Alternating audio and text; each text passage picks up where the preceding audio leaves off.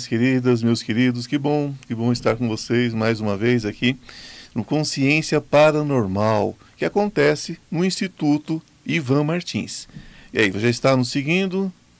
Não? Ainda não se inscreveu no canal? Olha, tem que escrever, né, gente? Vamos participar, participar de verdade, chamar os amigos, os parentes, né? Os vizinhos, amigos, os não tão amigos assim, se você não gostou, não é?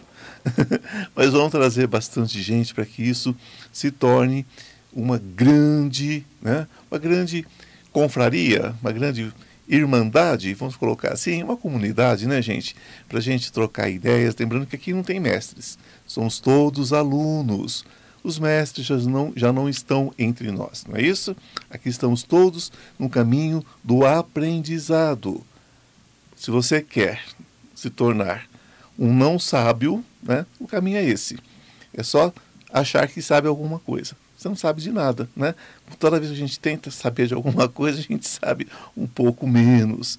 Né? Que diga os doutores, né? Tão doutor em alguma coisa e tão alheio a todo o restante. Então vamos abrir a cabeça e vamos observar, vamos ouvir. Temos tantas perguntas quanto vocês. Nós só estamos fazendo aqui uma grande troca, não é isso? Então sejam muito bem-vindos. Lembrando que isso aqui não tem nenhum tipo de, é, de contribuição, né, gente? Então tem um piquezinho aí do lado, a gente não tem ninguém patrocinando, então se você puder, deixa aí uma contribuição no Pix para a gente continuar com esse trabalho. Hoje eu tenho um convidado muito querido, ele é um renomado tarólogo, gente, Aran. Ele é, desbanaliza né, essa questão do, do, do tarô né, é, é, no Brasil. Porque o que, que acontece? Muitos né, se tornam tarólogos, só que não, né, gente? Tem um pouquinho de bagunça aí. Então ele vem falar para a gente como é que ele está conseguindo né, esse processo de desbanalizar o tarô.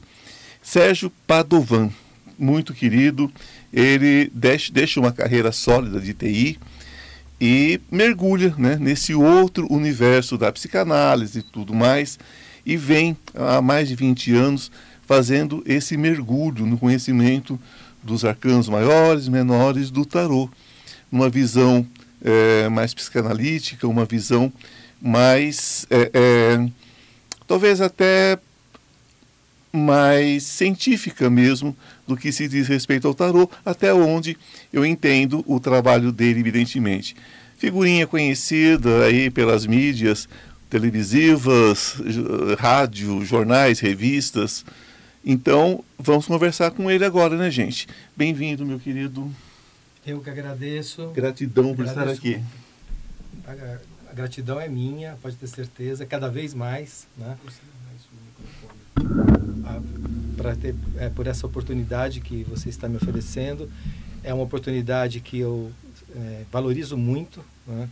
Principalmente no mundo onde você abre um campo aí de possibilidades, né? E as pessoas acabam realmente falando o que querem, né? se tornando autoridade sem muitas vezes ter um currículo, sem ter um, um aprofundamento, ou seja, banalizando, né, muitas coisas. E as pessoas que estão, né, de repente buscando a primeira vez aquele conhecimento, uh, eu agradeço essas oportunidades aqui, porque quem sabe a sincronicidade, né, já leva essas pessoas a uma direção mais correta, mais certa, né, um pouco mais verdadeira e pé no chão. Pé no chão, eu acho que é uma das dificuldades de quem busca a espiritualidade hoje, com tantos nomes novos é, para ressignificar coisas tão antigas, coisas tão básicas, né? Quando você vê os arquétipos, por exemplo, nós vamos vê-los, é, sobretudo na, na psicologia junguiana, nós vamos ver isso de uma forma muito muito clara. Já ah, na questão freudiana, a gente vai identificar de uma outra forma, vai para uma outra vertente. E você faz esse trabalho, né? Você transita nessa questão arquetípica tanto dos maiores quanto dos menores, né? Sim, é, o tarô é um conjunto de 78 cartas, né, separado nesses dois conjuntos, de 22 arcanos maiores e 56 arcanos menores. E eu, eu, é, trans, eu, eu, criei mesmo uma metodologia já há muito tempo. Tem uma, o meu forte, assim, o meu propósito é ensinar tarô mesmo, mas dentro de uma linguagem da tarologia. Né? Logia, conhecimento, estudo. Né? E aí é, essa completude do, do tarô é importante porque nesse conjunto você tem uma separação assim gramatical vamos chamar assim né? Você tem nos arcanos maiores um exatamente como você falou uma imagem arquetípica que traz uma função psíquica uma situação concreta né? Então se a pessoa está vivendo um momento de realização nós temos algumas cartas alguns arcanos maiores que indica isso como o próprio sol uma carta lindíssima né? Até tatuada aqui no meu braço é o símbolo do tarô consciência né? E os arcanos menores é, nos diz, mesmo naquele momento de, de, de, realização, momento positivo, como que a pessoa está naquele momento. Né? Porque é, ela pode estar tendo um tipo de um, de um desafio na sua vida, né? uma separação, de um grande amor. Né? E aí, naquele momento que ela, eu, eu, até falei para você, já como exemplo que eu gosto muito, um ator recebendo o Oscar, né? o maior momento de realização da, da carreira dele. Então, você vai ter exatamente essa carta do Sol, da Imperatriz, né? É, qualificando, porque o tarô não teria outra carta para trazer a não ser esses arcanos que são luminosos, né, no sentido de prosperidade, mas aquela, naquele momento que ele está levantando ali a, a, a, estatueta, né, ele pode estar vivendo também uma dor muito profunda porque não está com grande amor do seu lado, né, que ele queria tanto compartilhar. Isso pode lhe causar um grande sofrimento. E eu acho que o ser humano cada vez mais tem uma dificuldade muito grande de entender a vida como ela é. é eu cito muito Nelson Rodrigues nesse momento, né? que é esse, às vezes esse paradoxo. Né? E principalmente as pessoas que trabalham às vezes com a espiritualidade, é assim, também acabam é, polarizando muito. Né? Ou você está bem, feliz, ou você não está. E esse abarcar, né, de você poder então. É, valorizar aquele momento de realização, mas também respeitar a sua tristeza, isso é muito importante. Eu acho que essa é a grande riqueza do tarô e por isso que eu trabalho com as 78 cartas. É, somos muitas camadas, né? Sim, exatamente. E planos, né? É, é plano mental, plano emocional, plano material. Né? Então, no plano material, a realização está acontecendo, mas no emocional, a pessoa está destruída. é, e sempre tem a questão da expectativa e, e, e, também o plano do espectador em relação à própria vida, né? Porque nós, na verdade, nós nos lançamos em algum lugar e nos observamos, ou não, né? Ou nos observamos também através de espelhos, nem sempre diretamente, né? Às vezes meio de lado, às vezes espelho refletido em espelho, em espelho, em espelho, e a gente vai se tornando essas camadas. O ser humano, ele é dúbio, né? É, não só dúbio, quanto cada vez mais ele deve estar tendo, muito, está tendo muita dificuldade de viver num, nessa, nesse mundo de, de, de, de, polarização. Né? Então, você, é, o bom senso, eu gosto muito dessa palavra, né? porque o senso vem dos nossos sensores, dos nossos sentidos, né? que é nós temos essa respiração, esse equilíbrio para perceber em nós né? é, esses planos né, da vida e como que nós... É, nos relacionamos né, com a vida e com os fatos da vida. Né? E aí talvez essa, esse dúbio diminui né, se você começar a ter mais autoconhecimento e mais uh, sensibilidade né, dos seus próprios sentidos, que eu chamo que são os nossos sensores, que nos orienta né, de como, na medida que nós somos, não do outro. Né? Isso diminui essa, esse mundo dúbio que você acabou de colocar, que é realmente bem desafiador no mundo atual. É, o mundo atual ele está baseado em polaridades. Acho que sempre esteve, sempre esteve, mas agora é, eu acredito que o mundo esteja com a palavra. Né? Então, qualquer um pode dizer o que quer, a hora que quer, onde quiser. E a, a forma de você propagar os seus pensamentos também estão muito abertas. Né? Isso, isso dentro da questão arquetípica faria, faria Jung, faria qualquer é, psicólogo do passado, os pais da psicologia, da psicanálise, fariam que eles enlouquecessem, né? Porque o, o, hoje em dia você, você não, não, vivencia mais interiormente sua persona. Você bota ela para fora. Várias pessoas, várias camadas, multifacetada. Cada um diz o que quer, né? Então você acha que essa polaridade hoje, já que você entrou por esse lado, você acha que essa polaridade hoje ela vai chegar onde? Qual, qual, qual, qual é o ponto de, de chegada dessa polaridade? Eu acredito que em algum momento, como já, deve, já está acontecendo, né, vão existir alguns colapsos né? Porque você é, esse é o símbolo do infinito, né? Sim. ah, então quando você vai muito para um extremo, né? Depois isso acaba voltando para o caminho do meio, né? Famoso caminho do meio, né? E aí os ciclos vão se, se renovando. Eu acredito muito nisso, né? Vai, vai, vai, ainda muitas coisas vão se voltar a um bom senso, porque gente, quando você fala de arquétipo, né?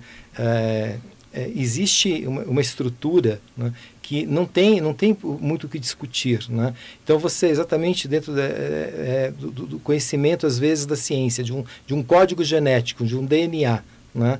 Você pode ser ateu, você pode ser cético, você pode ser budista. Né? Se você quer decifrar o código genético, ele tem que ter, um, é, ele tem que ter uma linguagem ali né, é, universal e única. Então ali você não pode ter polaridade, ali você não pode ter, dualidade. Então eu acho que isso que está acontecendo. As pessoas estão relativizando tudo. Né? Tudo pode ser. Não, não é tudo pode ser. Entendeu? O mundo material, a estrutura, né, ela, ela é construída dentro de uma questão sistêmica, né, onde uma célula tem que ter um propósito, ela tem uma função, e não dá para relativizar. Entendeu? Os arquétipos, né, eles existem exatamente por isso, porque uh, o dia tem sua função, a noite tem sua função, né, inclusive no nosso corpo. Né? É por isso que as pessoas estão cada vez mais ficando doentes, porque hoje nós encontramos artifícios né, que burla né, externamente algumas condições, mas o, a, o organismo respeita os arquétipos. Né? Então, seus neurotransmissores, seus hormônios vão, vão estar produzindo ou não na medida desse cosmos, né? desse universo autoconsciente, e que aí não há muita relatividade. Né? É, então nós precisamos entender essas duas coisas. Algumas coisas é muito importante nós relativizarmos, nós é, ampliarmos a visão, né? É, percebermos esse, essas polaridades, mas é, é importante saber é, aquilo que não pode ser relativo. Né? É mais exato. A relatividade é relativa. Exatamente, é mais ou menos por aí, né? É verdade, é, Eu acho que esse, e, esse, e aí o, o tarô foi, foi, foi, foi incrível na minha vida, porque eu trabalhei realmente 20 anos em TI, acabei criando essa visão um pouco mais sistêmica né, do psiquismo, da psique humana, das funções psíquicas, né, mas ah, essa estrutura, esse exercício filosófico que eu tive de combinação de, de arcanos, das cartas do tarô, né, dentro dessa estrutura que eu chamo de uma linguagem, né, ele desenvolveu muito esse, essa me aguçou muito nesse pensamento é, filosófico. Deixa eu fazer uma brincadeira com você, é, já, só para você entender aonde o tarot pode nos levar. Né? Você concorda comigo que a frase, talvez, uma, talvez um mantra dos esotéricos, né, dos espiritualistas, né, isso a gente escuta quase que rotineiramente, é assim: nada é por acaso? Sim. Isso é uma frase né, Perceba que essa frase, né, para quem eh, desenvolve essa, essa capacidade filosófica de pensar, né, ela é furada em si. Por quê? O nada é uma totalidade. Se nada for por acaso, o acaso não existe. Nada é por acaso, ele não existe. Se o acaso não existe, você não saberia o que é sincronicidade. Entendeu? Porque uma coisa só existe se você tem uma contrapartida. Você só, você só sabe que existe o norte porque existe o sul. Existem as outras, as outras direções. Né? Então, minimamente o acaso precisa existir, pode ser num grau bem menor, no percentual bem menor, mas nada não pode ser. Entendeu? Hum. Porque o acaso tem que existir para você perceber a coincidência. Talvez o termo seja nada é, nada é por acaso, não que o acaso não existe, mas é, que nada vai acontecer simplesmente por acontecer. Tudo tem, tudo leva a, a, a um certo ponto. Né? É o que eu debato, por exemplo, com o, o tarô de adivinhação. Eu não gosto, nunca gostei. Porque o tarô adivinha? Não, o tarô vê. Mas o tarô vê o quê? Vê o caminho que você está traçando. Uhum. Então você não pode chegar. É, eu brinco aqui com as pessoas sempre, né? Falo, gente, se vocês estão indo para o Já, não tenta chegar em Santos os caminhos são complicados, né? Você vai ter que mudar um pouquinho, em algum momento você vai ter que parar e, e retomar, porque você não vai chegar, não tem possibilidade. Então, é, então eu digo que tudo que vai acontecer, de, de acordo com a leitura que você faz, é, é, simples porque a pessoa está no caminho. Então você tem que mostrar, talvez, para a pessoa, dentro daquele contexto, o que você vê, como você vê, ver aquela questão arquetípica, e aí sim você fala, agora você tem como mudar. Você tem como mudar esse, essa direção. Então, o acaso, para mim, só funciona nesse sentido. né? porque ele não existe, ele existe, o acaso existe, mas nada pode acontecer por esse motivo. Porque o acaso seria necessariamente você, é, é, é, é como dizer assim, o planeta Terra aconteceu por acaso. Teve uma explosão e deu certo a reação química, aí nós vamos fugir completamente da espiritualidade. Porém, porém, é, eu vejo é, uma, uma, uma luz no final do túnel quando eu vejo alguém especializado em TI, que é uma coisa totalmente lógica, uhum. que é uma coisa totalmente lógica, vem para o tarô, que é uma coisa ilógica. É uma coisa ilógica, a não ser que eu escolha a carta no meio, como se eu estivesse fazendo um teste de psicologia, eu escolho uma carta e te entregue. Aí, ok, eu estou vendo o meu arquétipo ali, estou sentindo ele. Agora, quando você faz isso numa escolha aleatória, aleatória qual é a ligação? Tá certo, a espiritualidade não está ali, mas tem alguma coisa movimentando aquilo. O que é? É o inconsciente, coletivo? Você está me dando uma oportunidade que eu sempre agradeço. né? Não, até porque tem coisas que as pessoas coisas. desconhecem, né? É, e, e, e, assim, é, eu quero deixar um parênteses aqui, que a, o meu propósito é realmente falar do tarô para céticos, para ateus. Ah, isso é para, é importantíssimo. A, pra, é, porque a importância do tarô, é. mesmo para céticos e ateus, e eu vou explicar por quê.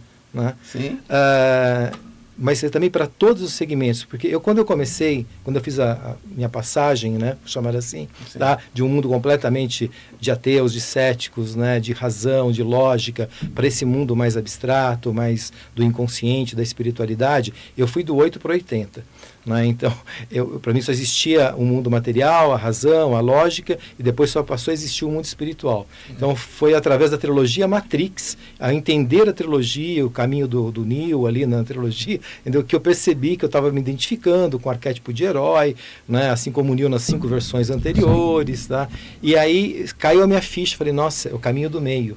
E aí eu comecei realmente a ser um, um, uma visão mais holística. Né?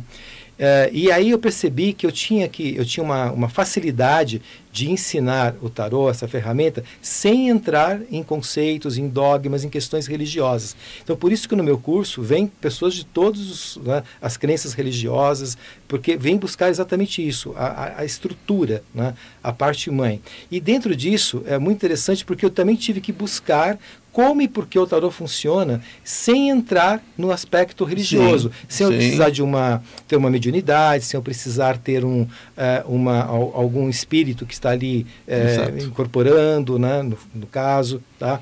E aí eu encontrei, nossa, eu, eu, eu, encontrei a física quântica, eu me formei com, com um grande mestre que é o Amit Goswami da física quântica, então sou um ativista quântico, né?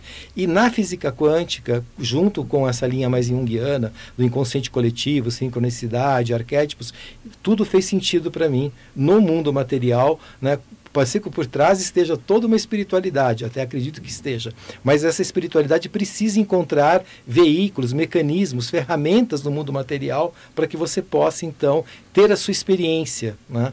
E aí eu, é, eu fui tão longe nesse, nesse, nesse estudo que eu encontrei né, dentro da Unicamp, quer dizer, não é uma faculdadezinha não. de fundo de quintal, não. experiências utilizando as cartas de tarô. Eu, essa oportunidade eu agradeço sempre que eu tenho de falar para as pessoas, porque isso, isso ratifica mesmo né, é, essa questão da comunicação telepática e o tarô sendo um grande potencializador para isso. Exato. Essa experiência, ela ela, ela, é conhecida mundialmente, né? Você usa um baralho de figuras geométricas inicialmente, tá?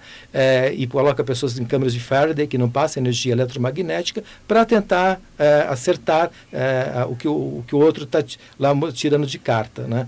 E aí é, só tentam com máquinas primeiro, né? Uhum. É, para ver só o grau de coincidência Sim. que pode acontecer.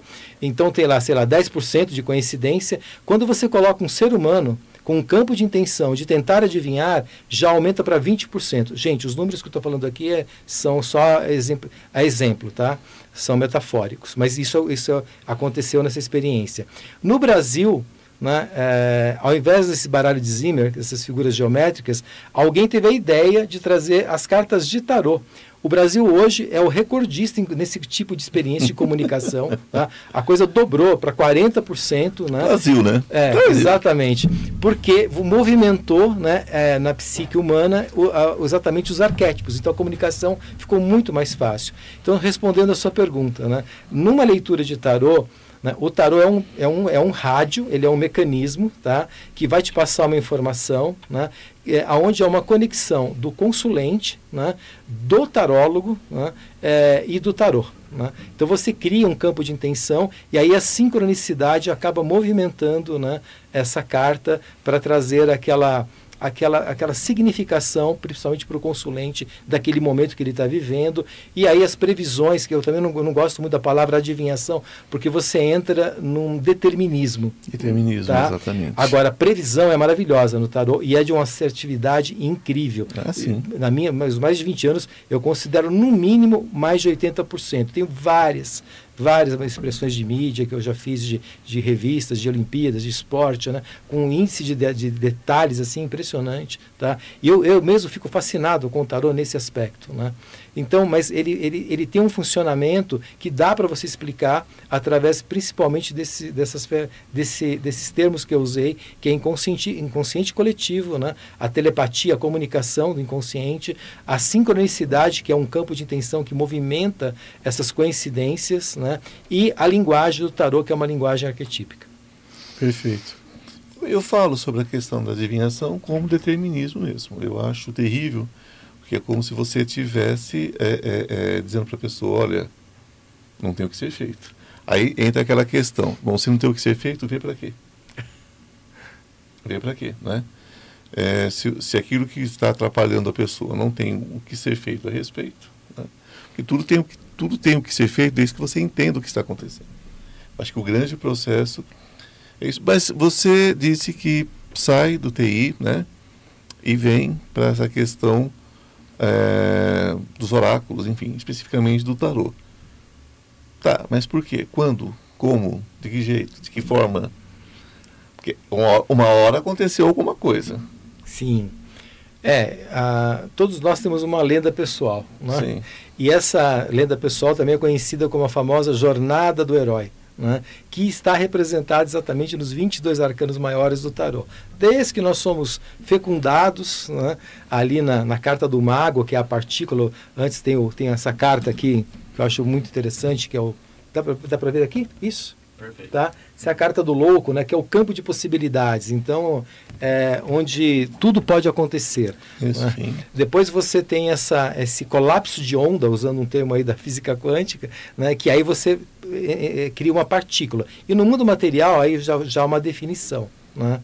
É, e aí você vai por toda a estrutura do tarô, passando por toda é, o que nós passamos na vida, né? O momento que nós deixamos nossos pais, né? Porque nós temos ali nas primeiras cartas do tarô, é, é muito interessante você olhar ali o arquétipo pai, no, na carta do imperador, do papa, o arquétipo mãe na carta da sacerdotisa, da imperatriz, né? Então você tem toda essa estrutura parental, né? Que mostra exatamente o seu desenvolvimento. E tem uma carta que eu gosto muito também de trazer, só um segundinho, porque Fica ela, à vontade. ela é muito importante. Né? Essa carta aqui é chamada carta do enamorado, muitos conhecem como os amantes, né? mas não é tão. Aqui você vê um, você vê um jovenzinho, tá? um adolescente, né? E aqui você tem a mãe colocando a mão em cima do ombro dele, que é a função da mãe, né? tentar segurar o filho. E aqui a jovem, que poderia estar de mini saia, por exemplo, seduzindo ele. Tanto é que tem Eros apontando a flecha. Tá? Isso daqui é o complexo de Édipo de Freud, né, que está na estrutura do tarô. Então, se ele não, não é, é, erotizado por essa jovem, ele fica com a mãe, preso no complexo de Édipo. Né? Mas aí ele faz a escolha e segue seu destino, depois tem a, segue a carta. Por que eu estou falando isso? Porque a minha vida foi, foi assim. Então, eu comecei com 15, 16 anos na área de informática, fui estruturando, me casei pela primeira vez com 20 anos de idade, fiz uma carreira brilhante na área de TI, em toda a parte técnica, analista, coordenador, cheguei diretor de marketing de uma grande consultoria, né? Só que aí aconteceu uma carta lá na frente, que é um outro processo mais junguiano, chamado individuação, que é uma carta da torre. Torre. Aonde, torre. A torre, né? Vamos mostrar a torre? Vamos, por favor. Vamos lá. Pronto.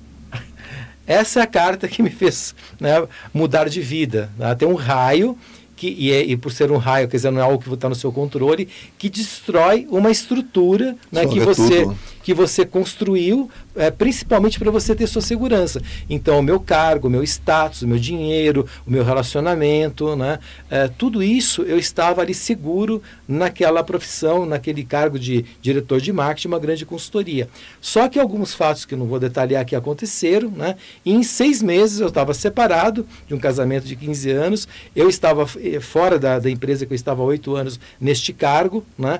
enfim, o mundo ruiu. E descobri que eu tinha tinha um desafio de saúde, é, onde um, um grande especialista na área né, da, do, do, desafio que eu tive me decretou que eu tinha que fazer uma cirurgia muito grande, tirar intestino, reto, enfim, uma coisa bem brutal, né? E com 35 anos de idade. Né? Então foi uma torre mesmo. Eu entrei em depressão, que eu nunca sabia, não imaginava que seria isso. Né?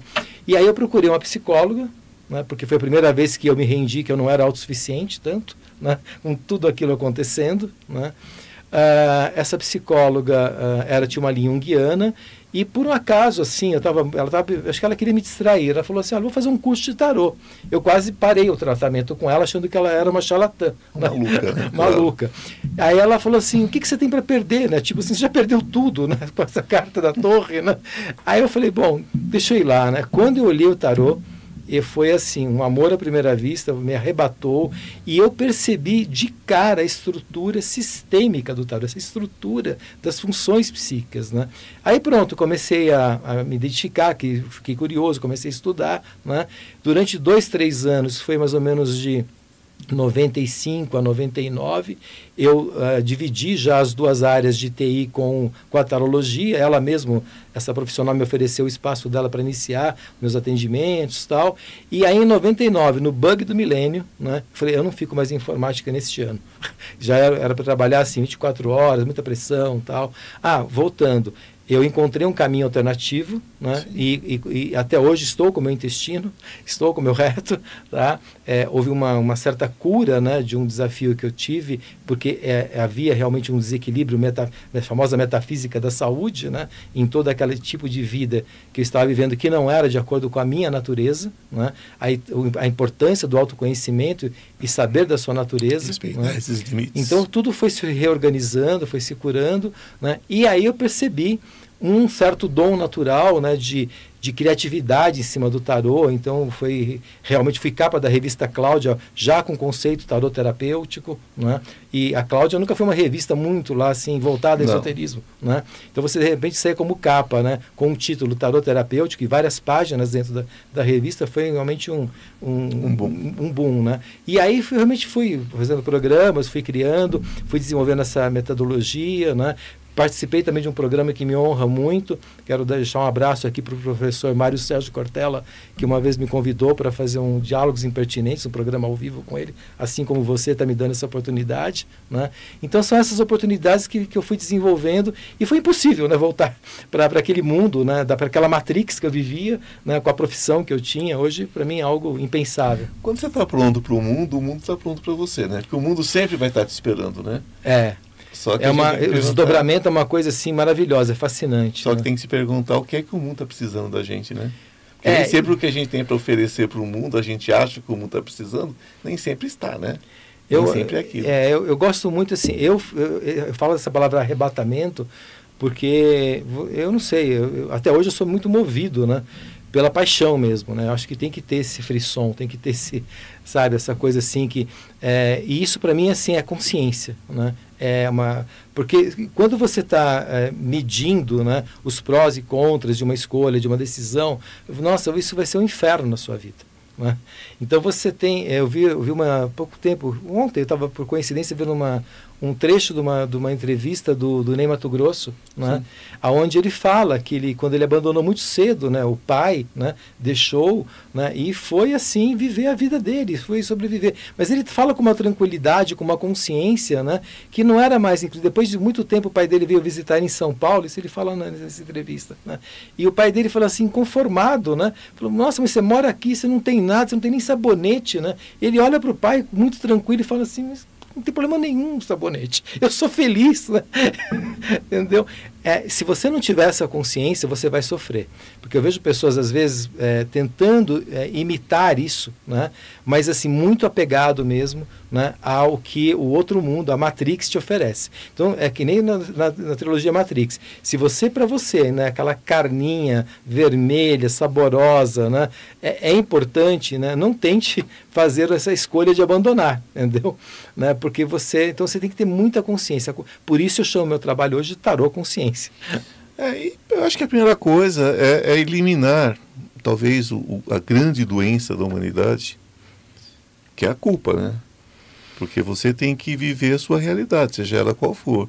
Se você quer comer uma carne vermelha sangrando, ok, bom para você. Não, não, creio que te faça mal se você estiver bem com isso. Né? Eu acho que uma pessoa pode comer um pé de alface e de repente não ter um resultado tão bom se ela estiver incoerente né? Por esse pé de alface. Talvez ela engasgue com alface, porque ela estava querendo comer um bife. Né? Exatamente. Então a vida é sobre, também é sobre a gente fazer as nossas as nossas opções, né? Algumas coisas não são opções, algumas coisas são condições, mas aquilo que é opção, né? Se você tem um corpo sadio, é uma opção você manter o sadio, né? Se você nasce com uma doença, é, é uma condição. Então você vai fazer o possível para normatizar isso na sua vida e viver o melhor possível. Então as pessoas têm que aprender esse controle. É difícil para alguém que vem de, uma, de um de um trabalho é, é tão, é, é, é, é tão lógico quanto TI, né? eu imaginei, quando você começou, eu imaginei, falei, bom, teve uma ponta de virada aí, teve um ponto que, que despertou. Porque a pessoa chega e fala, ok, agora estou sem emprego, no emprego ótimo que eu tinha, estava no topo, o meu casamento rodou, e o médico disse que eu vou ter que mudar a minha vida a ponto de usar uma, uma bolsa, alguma coisa, vou tirar o intestino, vou tirar o reto, por quê? Né? Já determinou isso, quer dizer, é, é, um determinismo, eu tenho que aceitar o que me levou a isso, como é que eu vou reverter. E o tarô, você evidentemente, você passou por uma consulta, né? Você passou por uma consulta de tarô. Não, eu fui direto para um curso. Você foi direto para o curso? É, eu conheci o tarô a primeira vez, já foi num, num, num, curso. Essa psicóloga ia dar um curso de tarô e ela me convidou, entendeu? E aí eu fui já. Mas quando você olhou para o tarô e se apaixonou, me diz uma coisa, é, é, eu, não, eu não tenho essa lembrança. Eu aprendi aos três anos de idade com minha avó. Uhum. Antes de saber a ler, escrever, eu sabia. É, analisar, logicamente, dentro das condições de uma criança, o tarô. Então eu me assustei muito quando descobri que as pessoas não conheciam o tarô. Porque para mim era uma coisa muito simples. Né? E minha avó tinha, não era esse tarô, né? Era, era um tarô, acho que de Marcelo alguma coisa, já era, uhum. era, já era um tarô antigo, né? Já era uma outra configuração também. E, é, enfim, e para mim era uma coisa muito natural aquilo. Mas quando você olhou o tarô, você disse, eu me apaixonei. Você apaixonou ou você teve quase que uma catarse, uma lembrança de alguma coisa? Não, é, foi é assim, porque na medida que ela ia, como eu conheci o tarô em um curso, né, na medida que ela ia passando as cartas, falando dessa estrutura, né, que a, a conexão que existe de uma carta para outra, né, o significado, aquilo foi, foi, foi assim, foi um sol mesmo, assim, uma luz imensa que falei, nossa, mas isso aqui é um, é um sistema maravilhoso, né? porque eu tinha 20 anos de estudo de sistemas, né? de análise de sistemas, de estrutura sistêmica, e eu consegui bater o olho no, no, no tarô né? e, e enxergar esse, essa estrutura sistêmica. Ô querido, aí, aí, aí nós vamos entrar com uma interrogação séria, que agora eu vou te provocar. Tá bom. Eu tenho, pelo menos, no mínimo, um, um, umas 30 pessoas que fazem exatamente o que você fazia. E são meus clientes, são meus consulentes, alguns são meus alunos, e não tem essa facilidade, não. Não mesmo. Pelo contrário, de vez em quando eles se pegam numa, numa, numa condição ainda da sua profissão, do seu trabalho, e eles olham e falam, não, mas isso não, não poderia ser assim. E quando eu vejo eles estão mergulhando num outro sistema, eu falo, olha, é, ou você, ou você é, é, pega uma linha onde você quer encontrar alguma coisa, ou você desiste. Porque se você for só questionar, questionar, questionar, questionar e nunca aceitar o que vem, você não vai conseguir. E eles têm uma dificuldade muito grande. Então eles aceitam a sua leitura, mas eles não querem fazer o mergulho. Porque eles vão ter que, para aceitar uma coisa, é como se tivesse que negar uma outra. Então, é, você, acho que você simplifica um pouco, talvez por humildade, você simplifica uma coisa que não tem simplicidade. Não existe simplicidade no que aconteceu com você. Como assim? Você foi fazer um curso, o cara falava uma coisa lá e você ligava com TI. Não. É, é pra, eu sinto isso como uma lembrança, como um déjà vu, uma coisa assim. Eu sinto isso dessa forma, porque é, é, foi muito forte. Independente da sua questão de saúde, querido, eu tô careca de ver pessoas, né? É, é, é, é careca com muito cabelo, né? Mas eu, eu tô careca de ver pessoas falando assim, ah, é, é, eu estou doente, agora eu vou me dedicar à espiritualidade, eu quero saber o que está acontecendo. Ficou bom? Tchau. Aquilo limpa da vida dele. Uhum. E para você foi uma incorporação mesmo. Você foi. pegou aquilo, incorporou na sua vida de uma forma muito séria. Né? Então, é, me parece que, talvez por humildade, por excesso de humildade, você ainda não entendeu, mas você teve um, um, um, déjà vu assim, muito sério. Porque ninguém, ninguém se apaixona por tarô tão rapidamente. Eu sou professor de tarô, eu tenho, eu tenho uns 5, 6 mil alunos formados ou mais. Não é tão simples. Não é tão simples. O que você teve foi muito especial. É por isso que eu te perguntei como é que, como é que funcionou isso. Porque talvez, acho que até você nesses anos todos, ainda não se permitiu sentir isso. Porque não, não é tão simples mesmo. Você não tinha formação ainda em psicanálise nada. Não. Você veio se tornar psicanalista então, depois. Então, eu, eu, entendi a sua colocação agora, né? Então vamos lá. é que o buraco é mais embaixo. É, é. É que assim, é, eu, a gente tenta realmente colocar aquilo que é o, o, o, o evento né, é. mais importante e, que a partir dali eu realmente não abandonei mais o tarô, né, deste curso, né, desse encontro com, com o tarô. Foi amor à primeira vista que eu chamo. É meu amor, né? Tipo assim, é, é meu, agora é meu, agora é, me pertence. Exatamente, né? Uh, mas o fato é assim, é evidente que eu tenho uma mística, vamos chamar assim, da, uhum. da minha história, né? Eu, eu, eu, nasci em Goiânia, como eu te falei, uh, e eu nasci, uh, eu nasci dia 13 de agosto, sexta-feira, perto da meia-noite. que bom! É. 13 é um maravilhoso, e agosto é um mês incrível. É, então. E eu tenho uma, uma relação, por isso eu gosto também da antroposofia, que trata muito setênios. Tem um ciclo de sete anos que eu gosto muito. Né? Até os sete anos eu fui uma criança bem doente, bem frágil, né? Uh, e depois entrei no judô, comecei a desenvolver tal. Então, tudo foi meio nesses ciclos, né? E eu estava vivendo, na astrologia chama-se de retorno de, de Saturno, na, na, antroposofia é o setênio dos 35 anos, né? Então, existiu realmente um resgate aí que você está entrando. O tarô, na verdade, ele foi uma ferramenta, né? É, que me, me conectou a um resgate da minha natureza, né? da minha alma, da minha essência. Né? Isso eu não tenho a menor dúvida. Por quê? Apesar de ter ido para uma uma questão de, de uma profissão que me exigiu muito a questão de lógica, de razão, eu sempre fui ligado a humanas. Né? Sempre muito sensível, muito intuitivo. Né?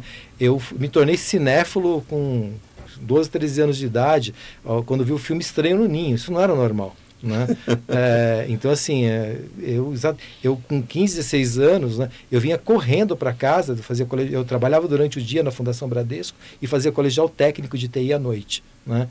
E tinha, na, na época tinha uma TV em São Paulo, foi o Silvio Santos herdou aí, que era Tupi. Né? E na Tupi passava um programa chamado O Grupo, do Paulo Gaudêncio. Né? Era um psicanalista.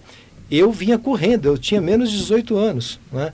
Porque eu queria pegar esse programa que falava de terapia. Né? Então, é, todo mundo comprava Playboy na minha época, eu comprava uma revista chamada Psicologia Atual. Quer dizer, eu era, eu, eu, era, eu era estranho. Freud explica. É, exatamente.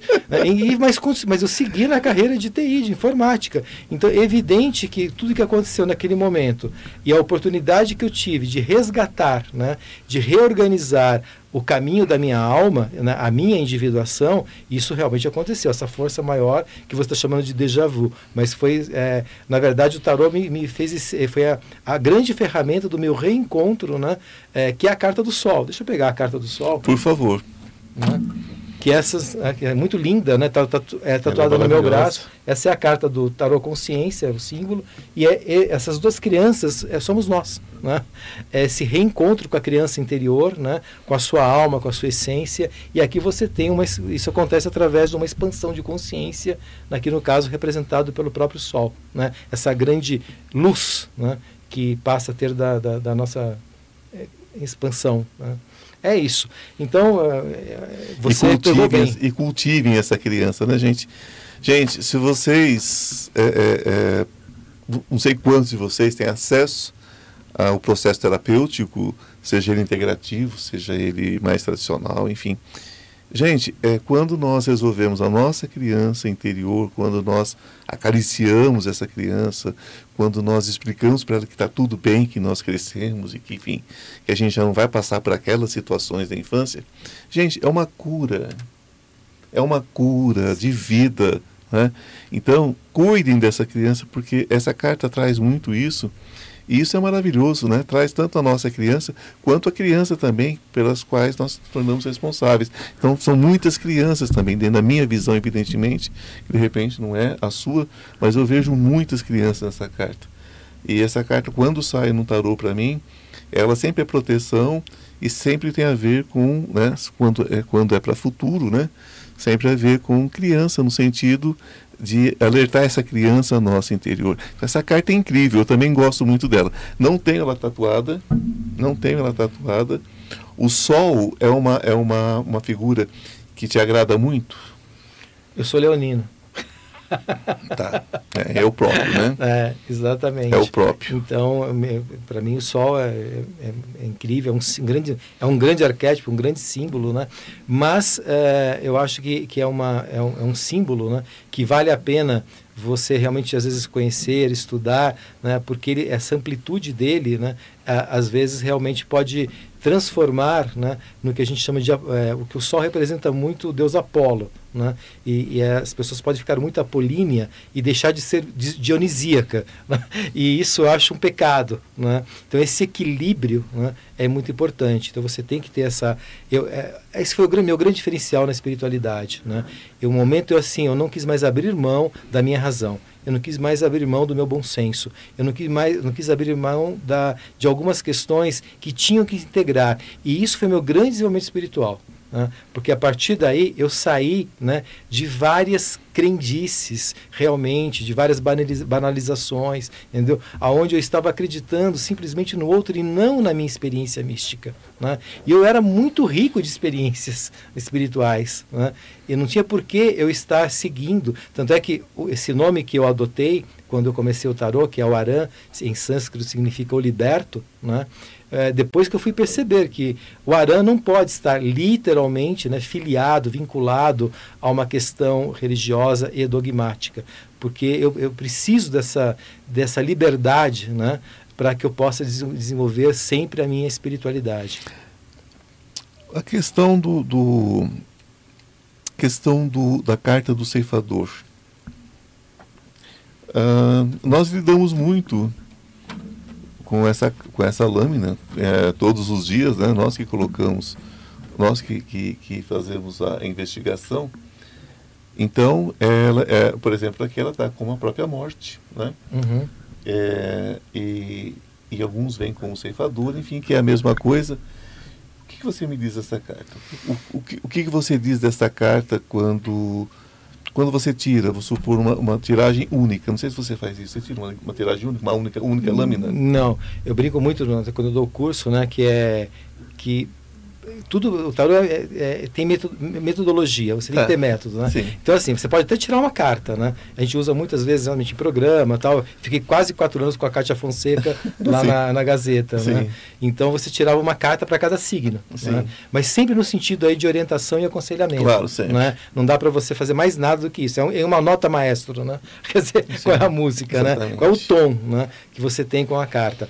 Uh, o, que, o que é legal, assim, eu, eu dividi né, a estrutura do tarô, como eu disse, nessa jornada do, do herói, né, nesse, do, um, da, do arcano 1, o mago, ao 11, a força, para mim é um tratado freudiano. Né? Depois do arcano 12, o pendurado, ou o enforcado, né? ao arcano 21, o mundo, você tem um tratado mais junguiano. Né? E é esse, e logo nesse, nesse caminho que eu chamo, você tem um caminho solar, do mago ao, ao, ao 11, a força, né? depois tem um caminho lunar, do arcano 12 ao mundo. Depois do arcano 12, que é o enforcado, né, que é uma carta onde você vai experimentar pela primeira vez na sua vida um obstáculo intransponível, e eles existem.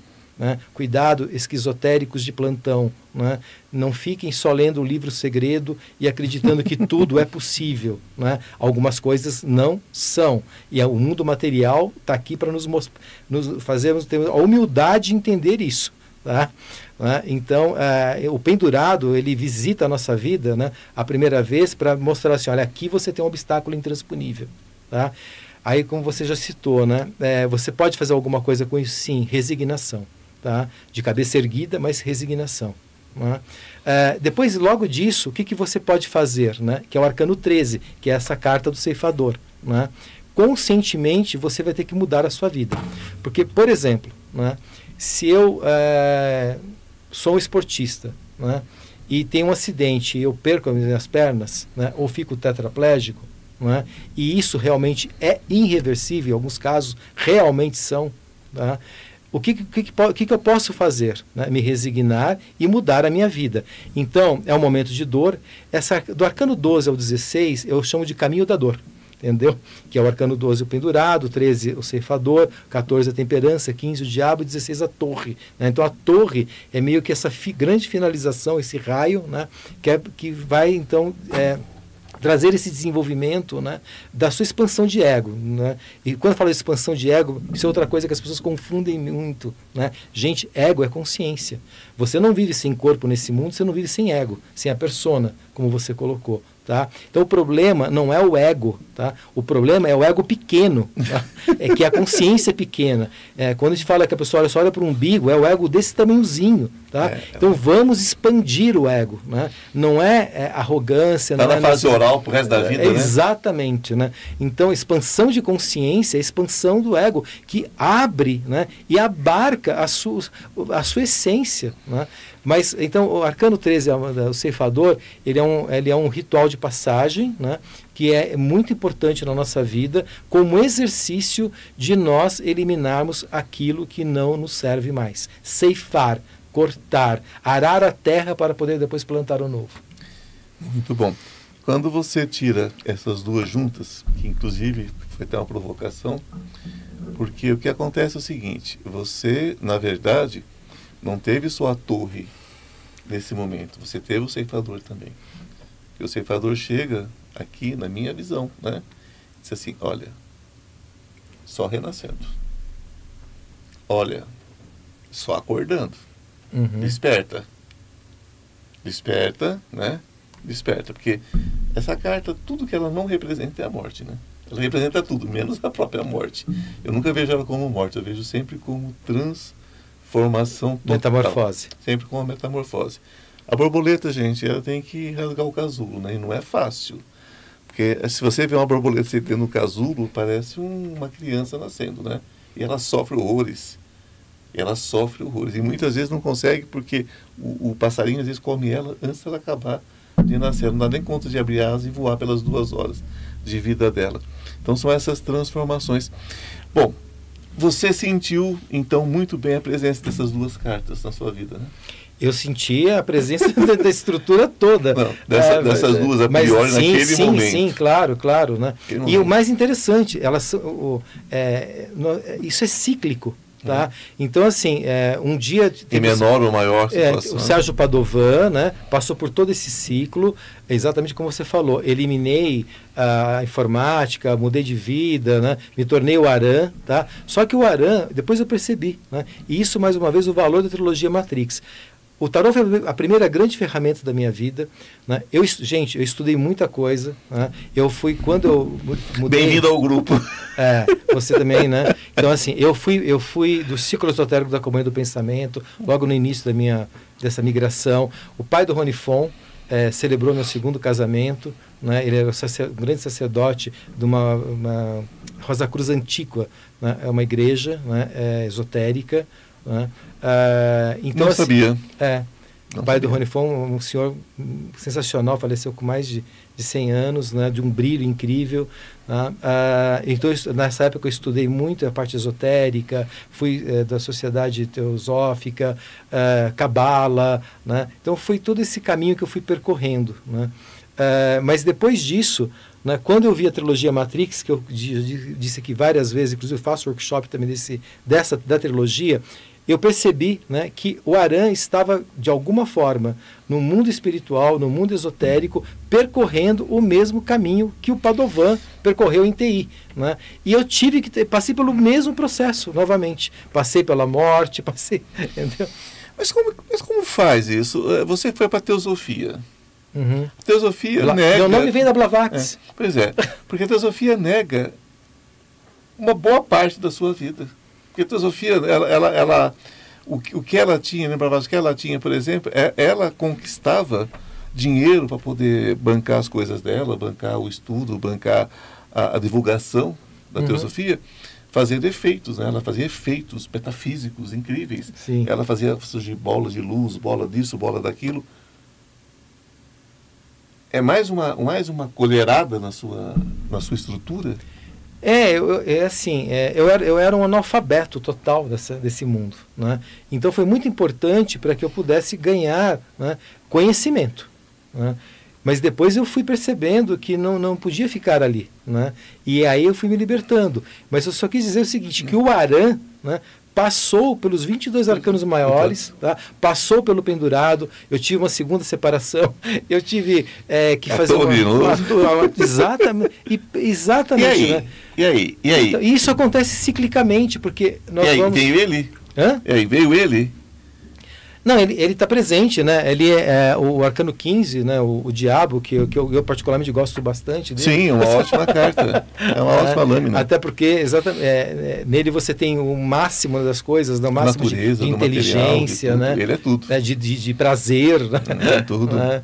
É, então, o, esse arcano, né, exatamente, ele representa tanto o Padovan de, de terno e gravata, executivo, alto diretor né, de, uma, de, uma, de, uma, de uma grande é, consultoria. Tá? Eu, teve, teve um momento que eu estava tomando um uísque na minha sala né, de, de executiva tal, e eu falei, nossa, né, é, eu tô aqui no. Era, eu me sentia assim no, no, Wall Street, né? Eu, tava, eu, tinha um, eu trabalhava num prédio ali na Vila Paulista, no 19 andar, com uma sala maravilhosa, decoração, um bar dentro da sala. Né? Então, quando eu estava tomando uísque, eu falei assim: bom, agora aqui eu cheguei no auge. Né? Ali começou a minha destruição. Né? Começou, depois em seguida vem, a, vem exatamente a torre. Né? É, e o Aran também teve essa arrogância, né? porque eu também me considerava um mestre de sabedoria, um guru. Ixi, entendeu? Aí, aí fui fazendo, já fui logo cedo fazer programa na Rádio Mundial, é. né? e aí já. Exatamente. Né? Então o, o Aran também teve que passar pela torre. Né? Eu abro, eu abro todos os meus, os meus programas aqui, os meus podcasts aqui falando exatamente sobre isso. Falo, gente, somos todos estudantes, hein? Vamos largar essa coisa de mestria, porque não tem mestres aí aqui entre nós, não encarnado, né? Que nós estamos aqui estamos para aprender. Está encarnado não é grande coisa, né? Se está encarnado não é grande coisa. Gente, eu gosto sempre de, de durante é, as nossas nossos bate-papos aqui, algumas coisas eu faço, né, algumas observações. Quando vocês veem essa carta aqui, não se assustem. Embora aqui esteja escrito mal, eu não creio no mal, não dessa forma. E essa carta fala sobre a energia que nós precisamos para viver mesmo. Só que essa carta fala sobre sobrevivência. Então vamos tirar, né? Vamos tirar a, a, a, aquela coisa religiosa do diabo. Essa carta não se refere a Satanás. Essa carta se refere à energia né, vital, que é a forma que eu vejo. Então, que vocês não entendam, a gente fala que a gente gosta dessa carta, a gente gosta da energia que ela traz para a gente. Ela traz energia. Função psíquica. É, função psíquica. Ela traz energia sexual? Traz. E é muito prazer. Né? Então, as pessoas têm muito prazer no seu casamento, no seu relacionamento, no seu namoro. Ela fala sobre tudo no dinheiro? Fala, né? Mas é sobre muito dinheiro, como ele colocou aqui. É muito dinheiro, gente, mas é muito dinheiro do trabalho, do, da sua luta. Né? Do, é muito dinheiro dessa forma. Então, é tudo muito tudo muito, mas é tudo muito positivo. Está falando sobre luta. Só uma observação, porque às vezes a gente fala uma coisa, nós estamos lidando com pessoas que não necessariamente tem uma compreensão grande sobre as Sim. coisas. Então pode confundir. Você fala que gosta do diabo aqui, vamos, vamos, é, daqui a pouco falar que É que eu você gosto é de todos, todos os é, todos os arcanos. arcanos. Daqui a pouco vai falar que você é satanista, não é o caso, né? Nós estamos Não. falando de arquétipos, visões psíquicas das lâminas. Então. só, só fazendo essa correção, porque Não, ao contrário. é complicadíssimo. Não é correção, não. É, você está corroborando né, é, com o que eu. Não, não, a correção do que eu falei, que eu falei É. que eu adoro, que eu, que eu gosto Sim, muito. mas, então, para a é- pessoa entender. E, gente, preste atenção numa coisa. Né? A questão né, não é, é, é, o muito, tá? É, a questão é a perversão da energia. É. E a perversão da energia, ela não é só para mais. É pra né? nós também. Exatamente. tá? Nós vivemos num mundo de que tem- a energia tem que estar no equilíbrio. Né? Então você consegue dilatar, mas você não, se você realmente ultrapassa, você está pervertendo a energia. É. Aí este muito vira excesso, tá? Aí vira realmente os Peso. vícios, né?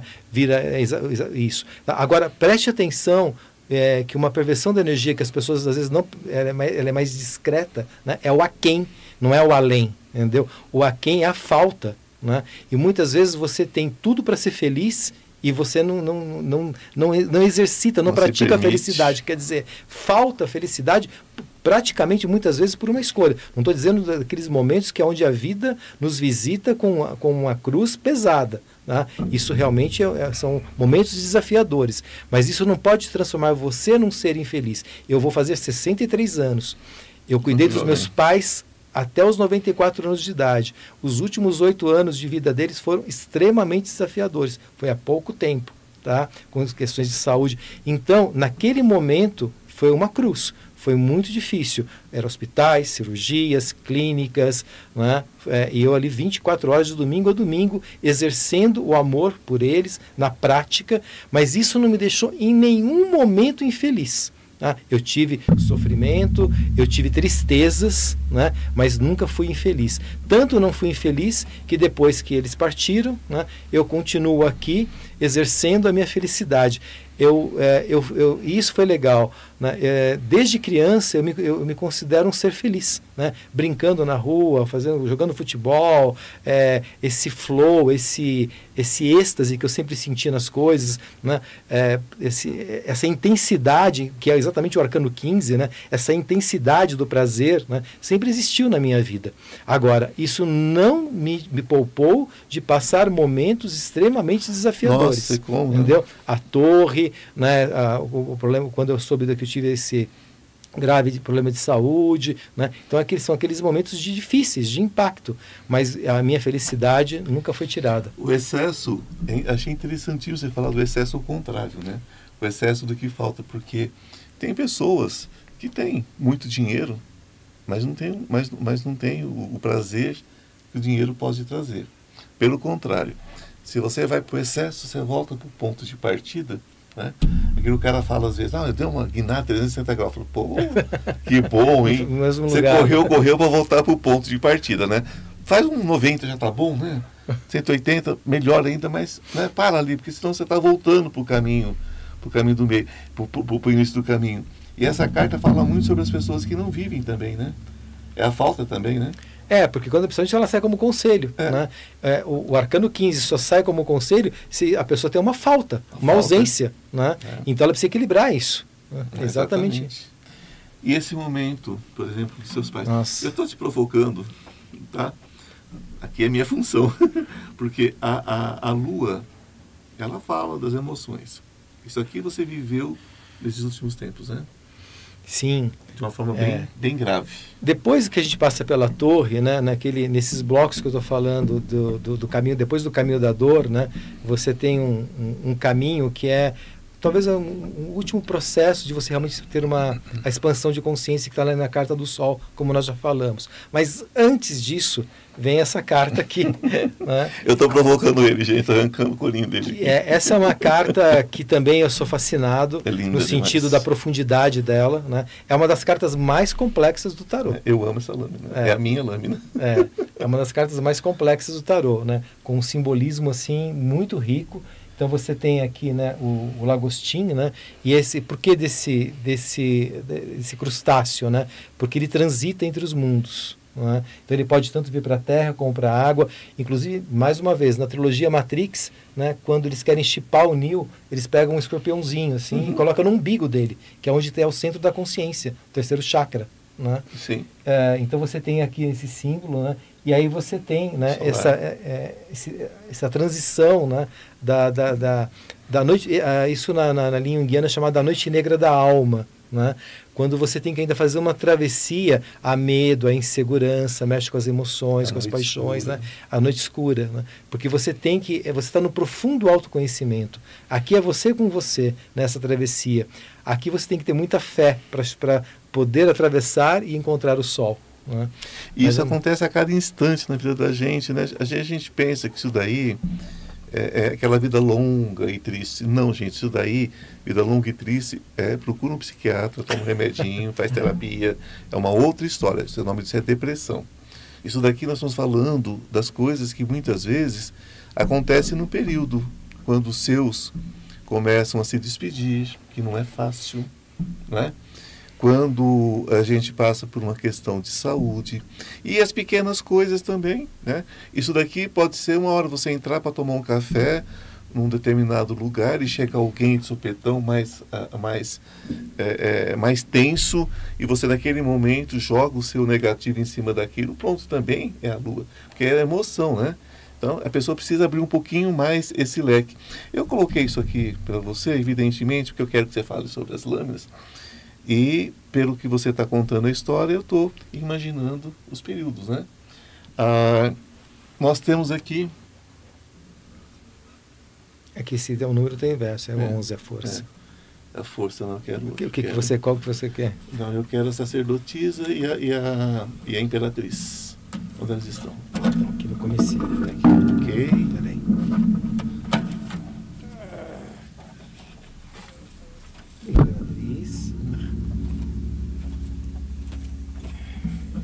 E a sacerdotisa. Pronto. Ok. okay.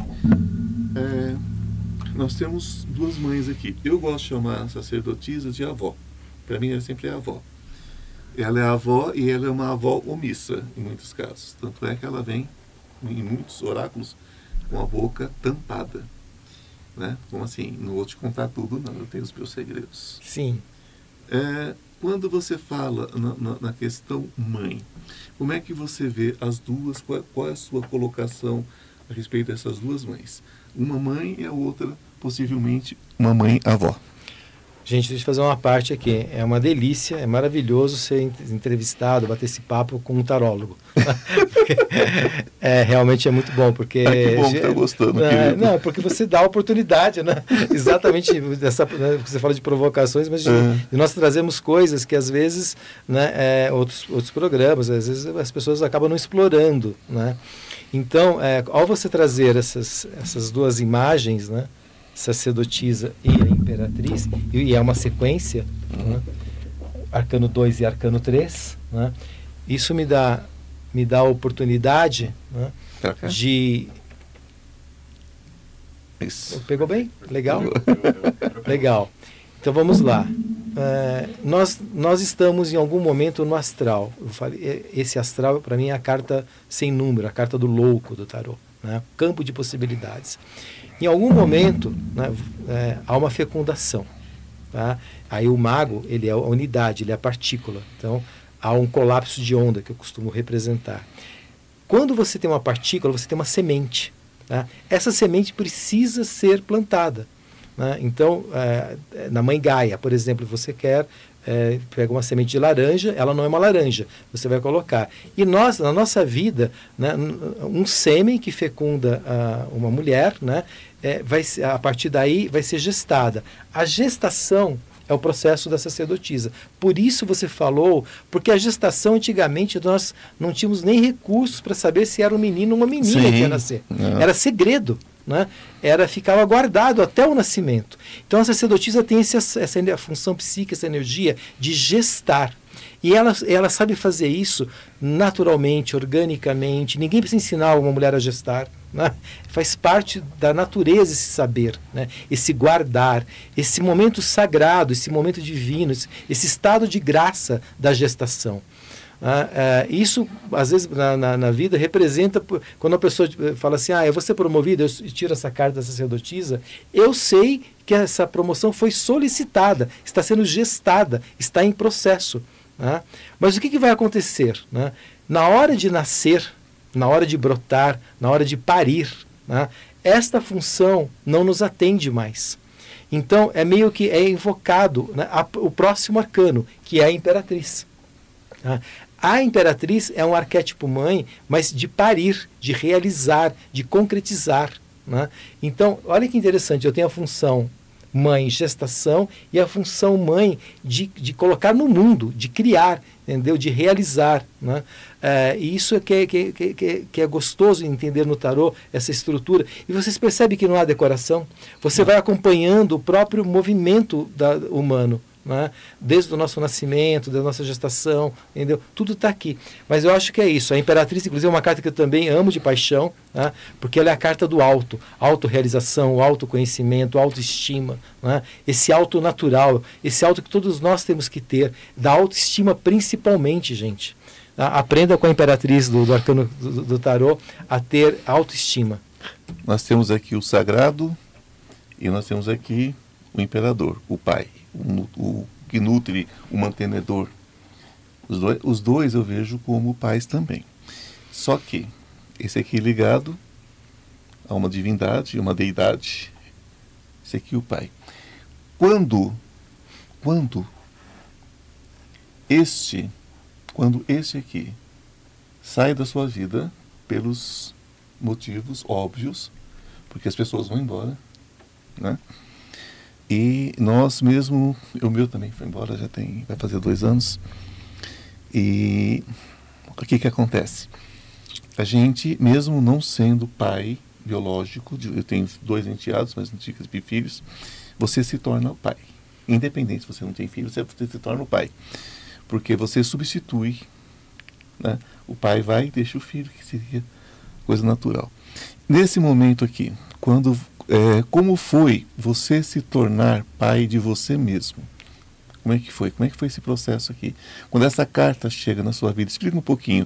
O sagrado, o, o, o sagrado também, né? Porque não tem profano em paternidade. É. Mas como é o pai físico e o pai espiritual, a sua espiritualidade? Como que foi essa, essa, essa separação? Como é que foi a aproximação com esse, com esse depois? Porque nesse processo é complicado. Então. É uma visão particular minha. Como... Voltamos na. Você vê, a numeração é uma sequência em Romanos aqui, né? Mas nós temos depois do, do arcano 2 e 3 o arcano 4 e 5. Sim. Essa é aquela fase que eu chamo de parental, né? que é o que uh, o Ivan está exatamente comentando. Né? Então o que acontece? Né? Depois, quando a, a função da mãe né, é exatamente essa coisa de colocar você no mundo. Tá? É, você tem um. Você está abrindo um negócio. Né? Então você tem que ter muita função da, da, da imperatriz, a, de inaugurar, de realizar né, o seu, seu projeto. Depois você tem que, é, ter que ter um cuidado com, com a proteção, com a segurança, até de um, um, determinado limite, porque você não pode já abrir um negócio e investir tudo. Né? Você tem que ter esse, essa função de, de limites. Por isso que eu tenho o arcano 4, que é o quadrado, que é a função do arquétipo pai, né? é colocar um pouco de segurança e ao mesmo tempo limites. Né? Então, esse é um exercício que todos nós temos que fazer na nossa vida, que o nosso pai, nosso, nosso pai, né, nossos pais nos dão, mas depois que nós temos que desenvolver em nós né, essa questão, exatamente, diariamente, né, de não para não cometer os excessos, quer dizer, ter os limites, tal, nos, nos dar é, determinada proteção, segurança. Mas tem uma coisa bem interessante, que às vezes eu faço, dou esse exemplo em curso, né? É, o filho vai crescendo né, e meio que ele pode. Imagina assim o Cazuza. Tá? Né, desafiando os pais. Muito. Né? Né? Então, assim, o pai vai ali tentando colocar um limite no Cazuza até um determinado ponto. Aí chega um momento né, que ele, ele, ele, já, ele vai desafiar esse, esse pai. Né? Ah, só que aí a mãe geralmente usa que termo, né? Meu filho, não faz isso, né? Deus vai te castigar, né? Uhum. O que, que ela invoca aí, né? Um poder maior, que é exatamente o arcano 5, o arcano 5, que é o sacerdote ou o papa, né? Por quê? Porque aí você está invocando realmente uma função maior dentro de nós, importantíssima, tá? que é o espiritual, que é o sagrado, né? que é Deus, né? é de uma representação de Deus. Então aqui o Papa, que é, é na Igreja Católica representa exatamente né, essa a, a, os dogmas, as regras, as normas, né, a moral, tá? que vai nos nortear, que vai também nos dar limite, mas com uma força mais transcendente. Né? que também em algum momento da nossa vida nós passamos a ter, que eu chamo que é quando nós ganhamos ética. Né? Quando nós definimos os nossos valores. Tá? Isso eu não faço. Né?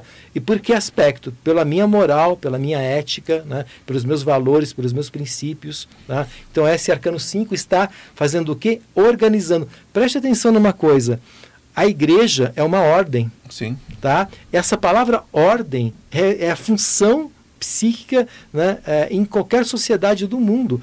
Né? Então, sempre o pajé, o xamã, ele está ali para dar ordem na tribo, para dar ordem na sociedade, tá? para fazer essa função psíquica. Isso é muito importante. E trabalhar, e trabalhar também a questão contrária, trabalhar nossas culpas também, né? Porque a culpa é uma grande doença, né? Então, uma grande doença. A culpa a culpa ela não serve para nada, né? a gente, agora a consciência sim, culpa não. Eu tenho um pouquinho, eu tenho um pouquinho de, de, de, de, de é, é, quando dependendo do jeito que o Papa vem, eu sempre tenho um pouquinho de aversão quando eu vejo que ele traz um, uma, um sentimento religioso é negativo, porque tem muito isso na minha visão, claro, né? A gente não está quase conversando sobre religiosidade, mas é porque essa carta ela pede esse, esse assunto. Então traz muita culpa e essa culpa muitas vezes atrapalha a pessoa até, até de, de, de se desenvolver, de crescer, porque a culpa é paralisante, né? É, você está me dando uma oportunidade, mais uma vez, muito rica, né? Para exatamente nós entendermos né, o que é uma função psíquica, tá? E a função psíquica de ordem é importantíssima. O nosso corpo é um organismo ele precisa ter uma ordem, cada órgão precisa fazer a sua função. Né? Então, gente, entendam isso. Né? A, a, a organização ela é o que o mundo existe porque é, Deus, essa, essa inteligência cósmica, organizou o cosmos. Né? Quer dizer, organizou o cosmos é redundante, né? Organizou o que nós chamamos de cosmos, né? O caos. Organizou o caos, né? Ah, então tudo era caos, né? Então houve essa organização. E nós somos microcosmos, então macrocosmos, microcosmos. Né? Essa função psíquica está representada no arcano 5. Agora, né? Como o tarot foi, é, nasceu na idade medieval, 1300, 1400, o primeiro tarot do mundo, gente, é, que até hoje se encontrou em museu, é de Visconti Sforza. Tá? Anteriormente, quer dizer, o tarô não é milenar, tirem isso da cabeça também, é, é, secular. Tá? Nasceu como jogo lúdico, era vendido largamente na, na, na, Europa nesses séculos como jogo, era caríssimo porque era feito por artesãos. Tá? Depois ele entrou na cartomancia, né? e depois no esoterismo, e depois nessa parte mais chamada tarot terapêutico. E né? com aquela madame francesa também. Isso, Lenormand. Né? Isso. Né?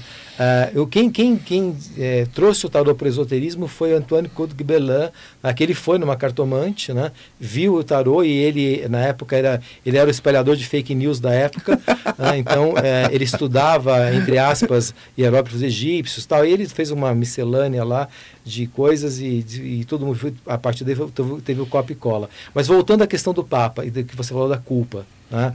o que acontece quando você representa, né, é, por um sacerdote, né, você você cria a, a moral. Tá? E aí eu sou muito nietzscheano, né? adoro muito essa, esse estudo do Nietzsche, porque o Nietzsche ele, ele, que, ele quebrou né? É, definitivamente todas essas estruturas, né? porque ele chamava isso de niilismo, né? as pessoas que ficam presas né?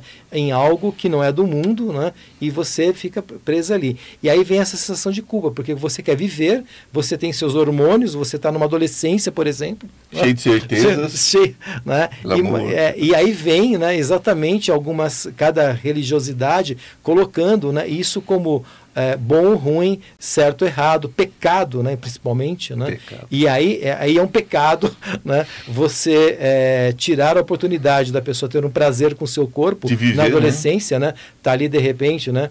Se dando prazer e ao mesmo tempo né, achando que Deus está aqui do lado, né? Tem vendo... nada para fazer, né? Tá lá com a academia é, Exatamente, lá. né? Falando assim, ó, essa criança está com muito espinho, hein? É. né? É, então tá, tá ali com naquele aquele calor dos hormônios, né? Tanto Vendo rapaz a sua... quanto a menina, né? Claro, né? Que é normal. Exatamente. É saudável. Né? Então, né? isso, isso é o grande desafio, né? De nós não confundirmos né? É, agora, gente, eu sou daquele que bom senso, né, pé no chão. É, algumas, uh, algumas organizações elas realmente não vão atender a todos. Né? Claro. Né? É, e aí você vai ter uh, que ter, uh, saber lidar com isso. Né? É, por exemplo, né, o que está acontecendo agora, com todo respeito, né, é, nós, nós viemos do caos. O caos é o campo de possibilidades. Só que nada existe. Então, para que alguma coisa exista, precisa haver ordem, precisa haver uma, uma, uma organização. Nesse uma momento, base. você não pode. Tudo não pode ser tudo, entendeu? É, o que eu quero dizer, né? É, por mais diversidade, por mais que a diversidade seja algo é, importante, né? Nós olharmos, nós abrirmos, não sermos tão dogmáticos, tão reacionários, né? Tão é, rígidos, tá? mas nós não podemos voltar ao caos, entendeu? É... Sobretudo sobre é, é uma imbecilidade, uma, uma, nem, sei, nem sei como me referir, né? o mundo está se tornando imbecil. Exatamente, porque começa, sabe, ah, isso pode, isso pode, isso pode, isso pode, não tem fim, entendeu? Tudo pode, né? Mas sabe, o que, que você, o que, que a sua natureza pede, né? Hum. Será que, será que é tão necessário uma diversidade tão grande de orientações sexuais como se fala hoje, né? fico pensando, né? não é, é, ruim como era assim do passado, mas daqui a pouco a gente vai ter de A a Z né? É. para para classificar. Assim, assim, eu coloco isso da seguinte forma, como psicanalista, eu coloco da seguinte forma. Uh, se a, a pessoa tem necessidade de fala e ela vai naquele momento se identificar de uma, de uma forma ou da outra, é, fica muito difícil, evidentemente, para a comunidade toda entender né, mais aquela variante. Mas ainda assim a pessoa tem o direito.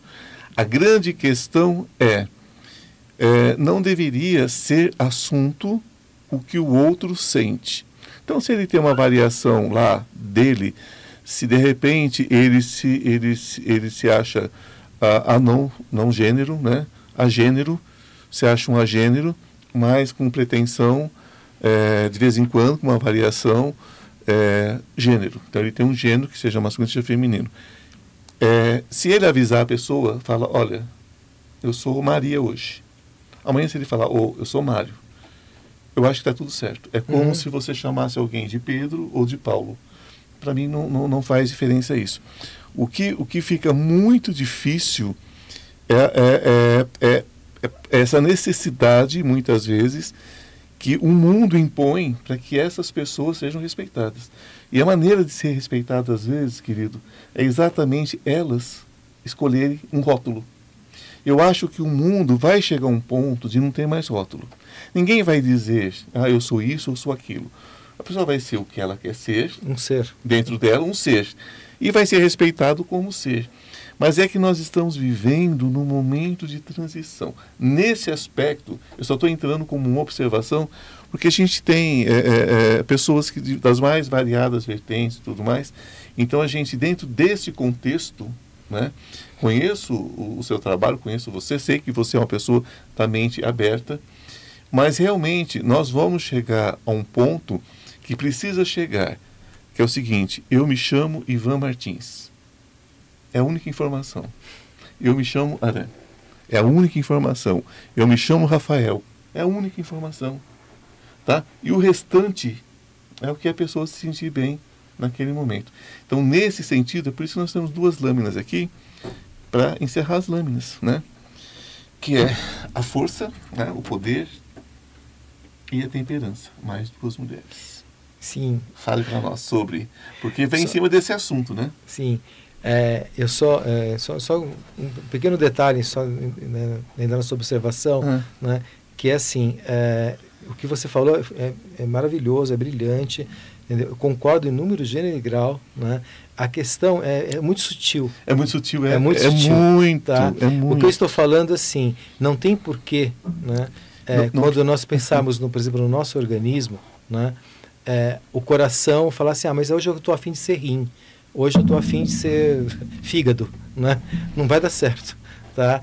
Então, algumas coisas no mundo, né, desde que o mundo é mundo, estão definidas, estão estruturadas em uma coisa que é um sistema é, cósmico. Né? Então, quando nós é, pervertemos isso, nós criamos realmente uma desorganização e isso sempre será um, um problema. Tem que realinhar, né? De alguma é, forma tem isso, que ser realinhado. Exatamente. Então, é só isso que eu estou falando. É, tudo, que pode ser, você. tudo que pode ser flexibilizado, vamos flexibilizar. Adoro.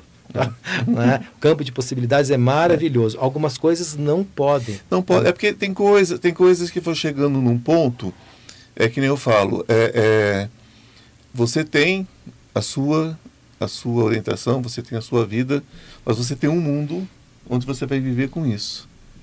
Então, é, é, é todos nós, em alguma altura da vida, a gente é preterido por um motivo ou por outro. Uhum. Você, se você envelhece nesse, nesse, nesse país, você pode ser colocado de escanteio.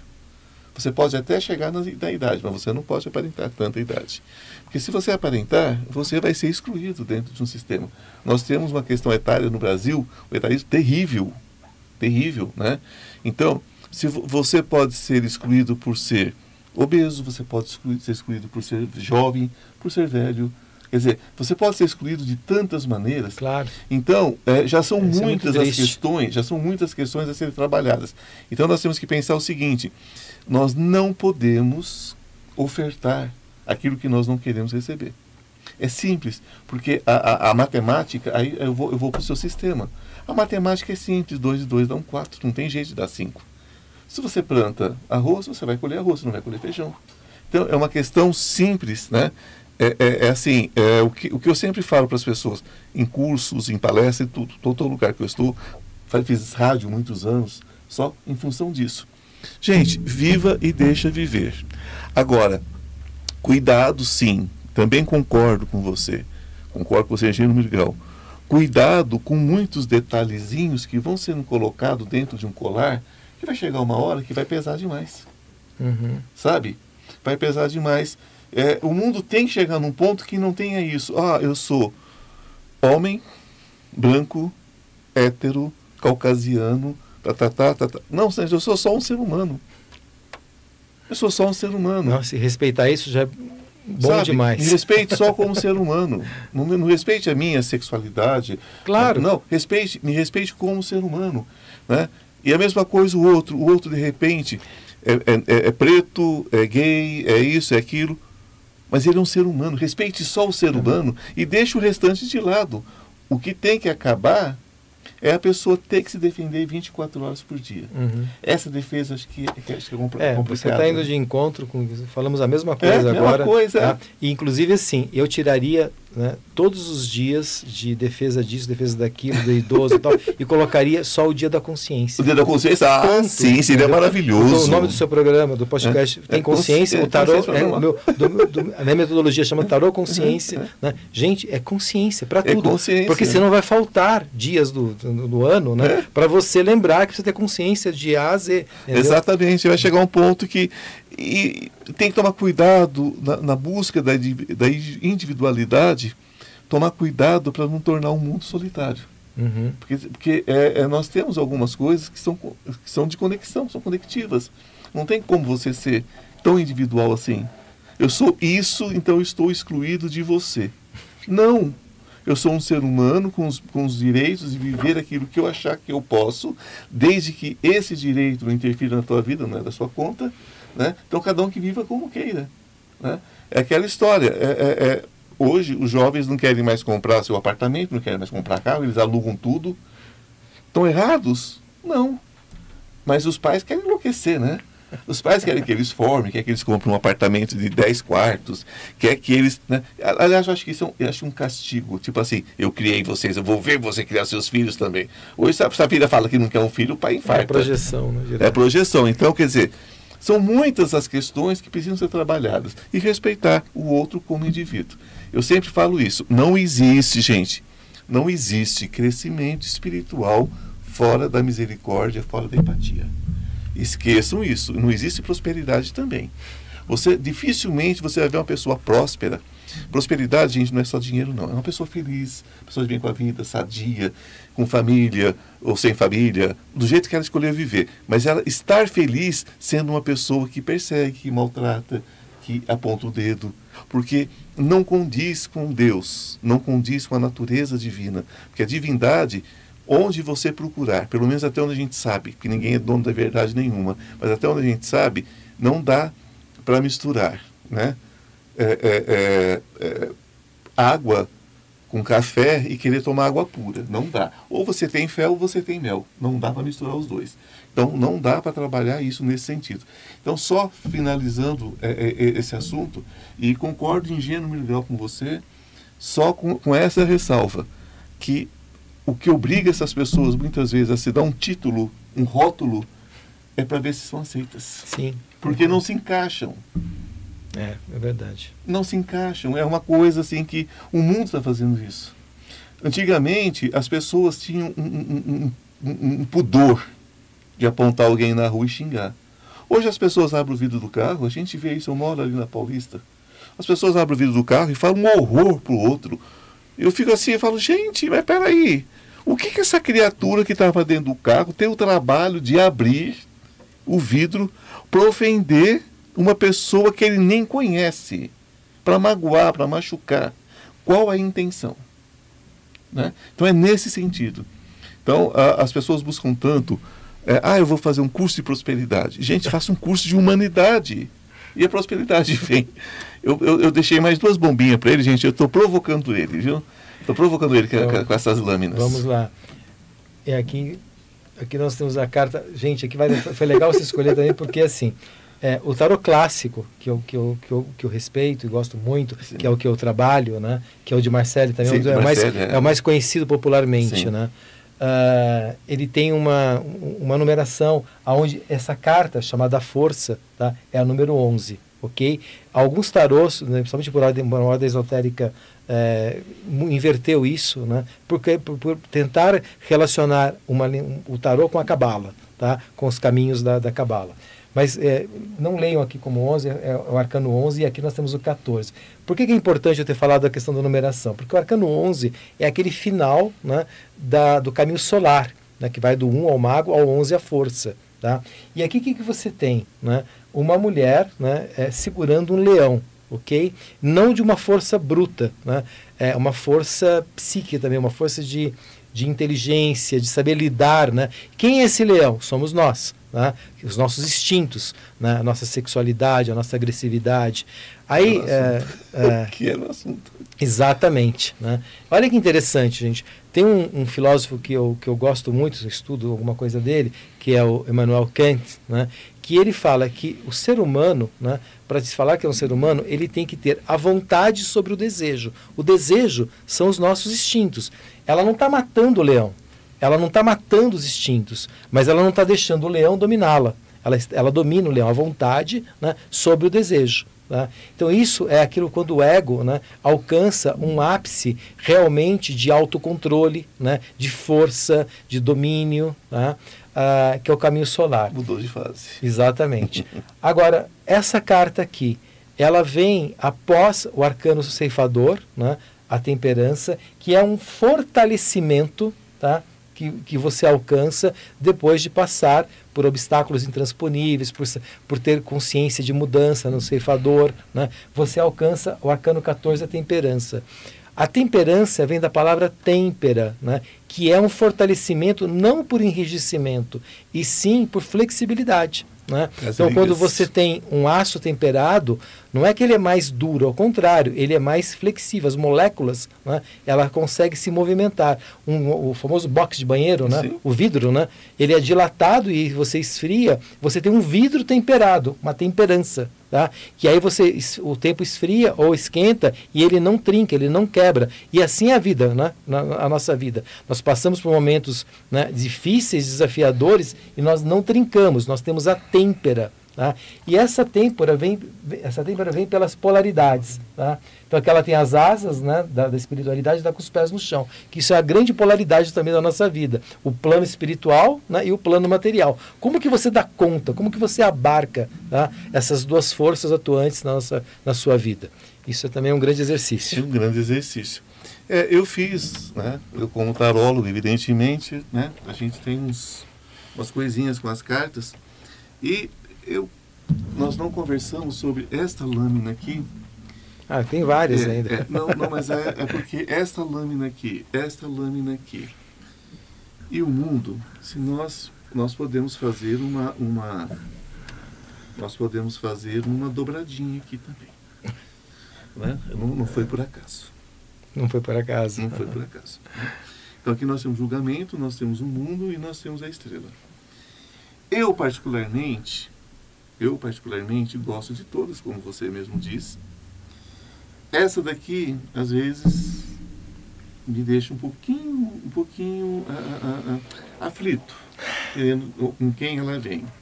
Essas duas eu gosto muito. Quando você traz a compreensão do todo e tal, como essa daqui. Essa aqui é perfeita, acho ela maravilhosa, acho incrível. Fala um pouquinho sobre essas três para a gente encerrar. Só faltam as três. Então tá, vou colocar uma a uma agora, porque segurar três eu não vou conseguir. Não. A estrela, eu também compartilho com você. Essa é uma carta que também ela mudou a minha filosofia de vida. Né? Por quê? Porque eu, eu passei a, a, entender melhor o que eu chamo de devir. Né? que é esse, esse flow, esse fluir. Né? É a primeira carta nua do tarô. E nudez significa despojamento. Então, depois da torre, né, que você algo as suas todo aquilo que você construía que você ficava preso ficava dentro foi destruído né você só você só sobra você realmente é, ficar nu se despojar soltar né entrar meio na, na, na, letra da música né deixa a vida me levar né é o devir é o fluir tá soltar. Então você vê que ela está pegando jarros que ela retinha na temperança que é muito ligada às emoções né e solta nesse fluxo da vida. Então é uma carta de é, que eu considero assim de muita muito gostoso esse momento, né? Esse soltar, esse fluir, tá? Deixar é, ir. É, deixar ir, né? Ah, depois o arcano 20 que você falou de que você tem um certo é, tem certas situações que então, ela, me, ela me bota assim para tem, certos, tem certos momentos que ela, que ela me, me preocupa um pouco. Não é preocupa, eu não me, nunca me preocupo.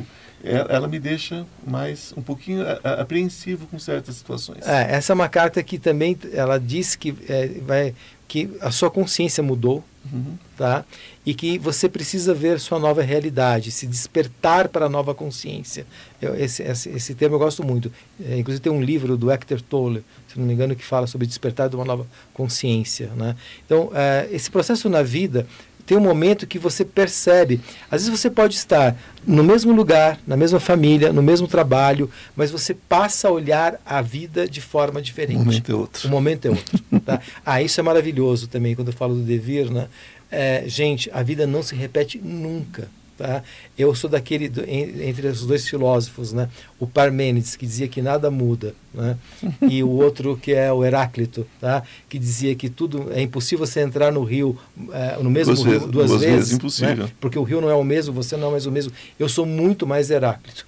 Tá? Eu percebo isso o tempo todo. É igual tá? fazer uma viagem duas vezes para achar que vai curtir as mesmas coisas. Não vai, né? Não vai. Então, assim, é sempre um novo momento. E a carta do julgamento é esse despertar. É, no, no, na trilogia que eu sempre estou citando aqui, né? O Neil está ali cansado na mesa e tem a palavra acorde Neil, né? É a trombeta, é o despertar. A partir dali pode ser para você um sinal de um caminho, né? Alguma coisa que você veja. No meu caso, por exemplo, o tarô, né? Que você falou que foi a conexão que eu tive com todo o déjà vu né? que você Sim. comentou, né? Então assim, quando eu vi o tarô, foi acorde, Sérgio, na, na época, não existia o Aran tá? Né? Acorde. Então, é esse coelho branco que passa. Tá? É um tapa na orelha. É, é um né? tapa na orelha, é uma trombeta que. É, se você não acordar com a trombeta tocando, é. não, não, vai acordar mais. É, é, é e, geralmente, quando é a trombeta, tá falando assim, é agora. é agora. Então, é. por isso que ela me deixa apreensivo. Uhum. Que ela chega e fala para a pessoa, para o consulente, é agora. É, é já, o momento é isso. O novo mundo mesmo para você. E essa carta é uma carta maravilhosa de é a carta do mundo, né? Ela tem uma representação é, muito interessante do holos, da plenitude, da completude. Né? Aqui você tem essa, uh, esse ser né, que flutua. Né? Uh, e, e, é interessante, porque tem uma carta que nós não falamos, falamos rapidamente, vamos ver se vou achar Acho aqui. É louco, não, não, não, não, não, pendurado. Ah, eu, assim, eu, queria, eu é, queria o mostrar enforcado, um deixa eu ver enforcado. aqui. Deixa eu ver aqui, pronto. aqui. Né? Olha que interessante observar o tarô, né, às vezes na sua iconografia, né? Você tem aqui o arcano 12, que eu falei que é o, o início Uhum. do caminho da dor, né? Que é essa carta chamada enforcado. Ele está fazendo um 4 aqui. É, Tá? Por quê? tá. Ele inverteu né, um pouquinho a ordem, né, no sentido do plano material, que é o 4, está né, tá superior ao plano espiritual. Por quê? Se você pegar a ponta da cabeça dele, esses dois cotovelos que ele está com para trás, você tem um triângulo Uhum. aqui, que é a, a espiritualidade. Tá? E aí você tem a carta do mundo, ela fazendo também o 4 aqui, né, e os dois braços abertos fazendo Sim. o triângulo aqui. Tá? Então aqui é, é a reorganização, novamente, né, de uma ordem cósmica universal, tá? aonde o plano espiritual é superior, está superior, mas não porque é melhor, é mais importante, porque é uma ordem, entendeu? uma ordem cósmica. Né? E muitas das pessoas querem inverter essa ordem. Né? E, e é uma bobagem. Tá? É, é que nem assim, o negativo e o positivo. Não tem melhor ou pior, sabe? São, é uma ordem. Né? Claro, é uma escuro, polarização. doce. Claro, escuro. tem- tá? tem- Então é só isso, tá? E essa carta indica né, sempre essa completude, essa plenitude. E quando ela sai como conselho, eu acho muito, ela sai muito como conselho, no sentido de que você precisa finalizar, precisa terminar, precisa completar um ciclo da sua vida. Pular o portal, né? Exatamente. Adentrar o portal. Talvez entrar, né? Porque essa aqui, na verdade, é a entrada do portal, né? Ela está entrando para o mundo, de verdade. É, Né? é porque tudo vai iniciar, né? Acordar para a vida, né, gente? O louco vai passar aí, vai pegar na mão do mundo e vai levar para o mago e tudo começa de novo. Querido, eu quero que você deixe um contato seu, é, o telefone, rede social. Vamos lá. É Um só- anotem, anotem cinco letras, tá? A R H A N. A R H A N. Ponha no Google, né? vocês vão achar meu Instagram, meu site, É. né? Aran. A O R H A sanguíneo, N. tá tudo lá. Tá tudo lá. Tá Depois tudo no lá. Google, Aran, entendeu? Cinco letrinhas, né? Vocês acham tudo, tá? É, meu site. Sérgio Padovan, meu querido Aran. Isso. Olha, você vendo só, rimou. É, Eu quero te agradecer muito imagina. por você Eu que agradeço o seu carinho, tá? comigo, com a sua gente. inteligência, sua perspicácia, sabendo conduzir, né, deixar a idade, porque a gente fica falando tanto tempo que a dinâmica é importantíssima, né? É, a gen- a gente procura, a gente procura acolher. Isso aqui é um- é uma casa onde os amigos vêm para conversar, para a gente fazer essa grande troca. Que bom que você se sentiu acolhido, porque essa, Acolhido, essa é a nossa instigado, instigada. né? Não, eu sou eu, eu, eu cutuco, mas é com muito carinho, com muito amor. Gente, como eu falei para vocês, maravilhoso, não é? Então, aí, vocês se inscreveram? Não? Se inscrevam no canal, tá? Esse é o Consciência Paranormal dentro do Instituto Ivan Martins. Entra lá, se inscreva, dá essa força, porque quanto mais gente inscrita, mais né, é, é, gente fica sabendo, o logaritmo né, bomba, e todo mundo fica sabendo, todo mundo vem para cá para aumentar essa nossa essa nossa egrégora de luz, vamos chamar assim agora. Tem vários nomes, né, gente? Mas na verdade são pessoas buscando né, um caminho mais tranquilo, um caminho mais suave. Se é que isso é possível dentro do aprendizado de cada um nessa eterna escola. Um beijo no fundo do coração de cada um. Que a luz esteja com vocês e namastê. O Deus que habita em mim, saúda o Deus que habita em você. Beijo no coração, até semana que vem. Amém.